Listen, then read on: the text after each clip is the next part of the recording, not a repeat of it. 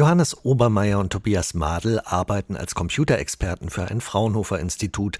Zum CCC-Jahreskongress kamen sie aber durch eine ehrenamtliche Tätigkeit. Beide sind seit Jahren als Wahlhelfer tätig und arbeiteten auch bei der letzten bayerischen Kommunalwahl mit im Frühjahr 2020. Daher wissen sie auch, man sollte nicht allzu überheblich in die USA blicken. Während die dort üblichen Wahlmaschinen hier zwar nicht zulässig sind, komme hinter den Kulissen natürlich Stimmzählsoftware zum Einsatz. Bei Wahlmaschinen habe ich sehr hohe Hürden, bei Wahlsoftware keine. Schildert Johannes Obermeier. Entsprechend gruselig ist, was die Computerforscher fanden, als sie erst einmal anfingen nachzubohren.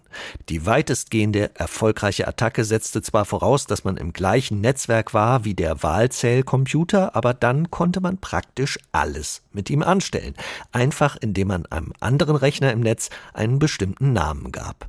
Der konnte sich dann im Endeffekt mit vollen Zugriffsrechten auf die Datenbank verbinden und hatte dort den äh, vollen Lese- und Schreibzugriff auf alle im Endeffekt Wahlergebnisse, Wahl- und Stimmzettel, die halt bis zu dem Zeitpunkt an den Rechner eingegeben wurden. Eine andere Attacke funktionierte komplett von außen, erzählt Tobias Madel. Ein Wahlhelfer browst in seiner Pause erstmal ein bisschen im Internet und klickt versehentlich auf eine Seite eines Angreifers. Der Angreifer ist überhaupt nicht in der Nähe, also der ist wirklich komplett im Internet halt bloß verbunden und da wäre die Manipulation natürlich auch problemlos möglich, wie man gesehen hat.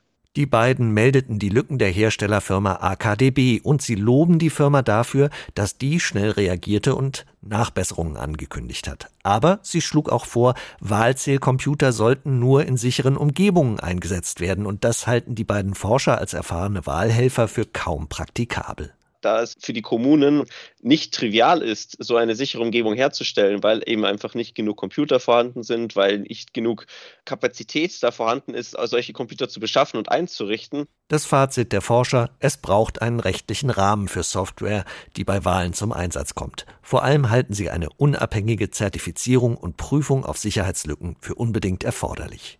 Ich meine, wenn wir es haben wollen, dann brauchen wir einfach klare Regeln dafür. Das ist einer unserer Hauptpunkte, auch in unserem Vortrag, wo wir sagen, Aktuell ist da einfach dem Software-Wildwuchs äh, Tür und Tor geöffnet, weil es diese Regeln zumindest in Bayern und in vielen anderen Bundesländern einfach nicht gibt. Um die Sicherheit von Wahlen zu steigern, riefen die Computerexperten beim CCC-Kongress dazu auf, selbst Wahlhelfer zu werden. Es mache eine Menge Spaß, sei ein Dienst an der Demokratie und je mehr kritische Augen auf eine Wahl blickten, desto besser.